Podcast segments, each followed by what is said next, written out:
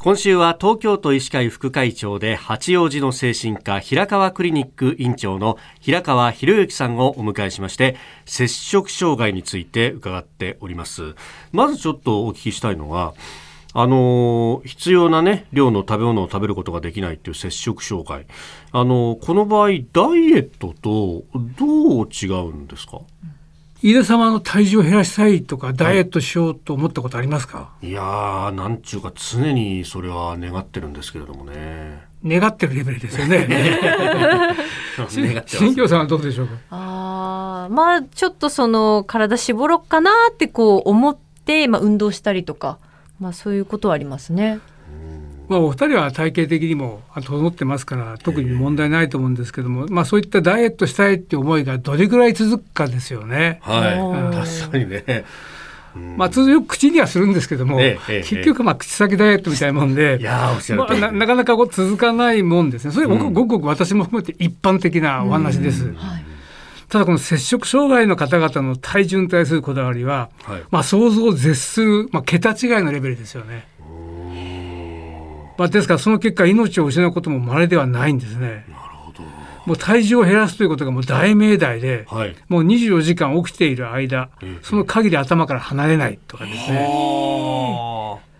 例えば朝予定より一口パンを食べてしまったってことをずっと一日思い続けて悩んでいるわけですね。あそこで一口多く食べちゃったと。えー、でその結果まあ学業とか仕事に集中できないということが起こったりで、まあ、とにかく、ね、まあ、尋常じゃないぐらいのこだわりです。なるほど。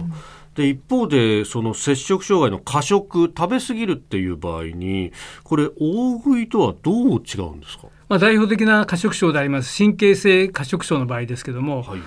食べたいっていう衝動が始まるともう止まらないんですね。同時に食べなければならない食べ尽くさなければならないという衝動がもう自分でコントロールできないんです。もう自分では止められずにそれこそ胃袋は満タンどころか喉元までいっぱい来るぐらい食べ詰め込みます。そしてあのぽっこりと出たお腹を見てですね強い罪悪感とか自己嫌悪を覚えて自分を責め続けるということが起こります。その結果、まあ、体重を減らすための行動として指をですね喉奥に詰め込んで強制的に吐き出そうとする行為とか下剤を大量に服薬そういうことになります。なるこれってその当事者としては自分はこの摂食障害だっていう自覚っていうのはなかなか持ちづらかったりしますか？病気が進行すれば進行するほど自分が病気であるという認識とかですねこういうとんでもないことやってるんだっていう認識が乏しい特徴があります。ですから自分から進んでこのことに対して援助を求めるとか治療をしようということはまあ非常に少ないですね。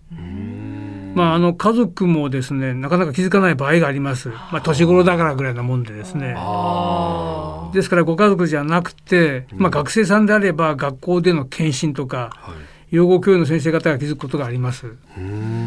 特にあの学生時代だとハイリスクなスポーツがあって例えばですね、はい、まあ、こんなことにこだわるのよくないんですけどやっぱり体型が重要視されるようなスポーツありますよね。新体操とか。体操とか、はい、あるいはダンスとかフィギュアスケートこういった選手たちの問題とかですね、あるいは長距離走、まあ、マラソンや長距離のランナーですけどもこういう方々の持久力系のスポーツの方々の体型とか、あるいは体重自体がその種目の階級になってる柔道とかレスリングのそういった選手たちっていうのはやっぱりこのこういうリスクも抱えているということがあります。ああ、そうか、体重が一つの目標になっちゃうわけですもんね。減らさないと試合出らんないとかそういうことですよね。なるほど。これ摂食障害ある人っていうのはどういう心理状態だと考えられますか？あの以前はですね典型的な例としては子どもの頃から生真面目で心配性で頑張り屋さん完璧主義で、まあ意地っ張りでそれなりに成績も良くてですね、まあ、い。わゆる良い子が多いとされてきましたが、最近では一概にそうとも言えないケースも見られます。ただ共通するのは、まあ、自分自身の、まあ、評価っていうのが低い方ですよね。えー、自尊心が、まあ、低いと言いますか。さあ明日はですねそんなあ、まあ、摂食障害さまざ、まね症状あるわけですが、えー、治療法について伺ってまいります。平川クリニック院長平川博之さんでした。先生明日もよろしくお願いします。はいよろしくお願いします。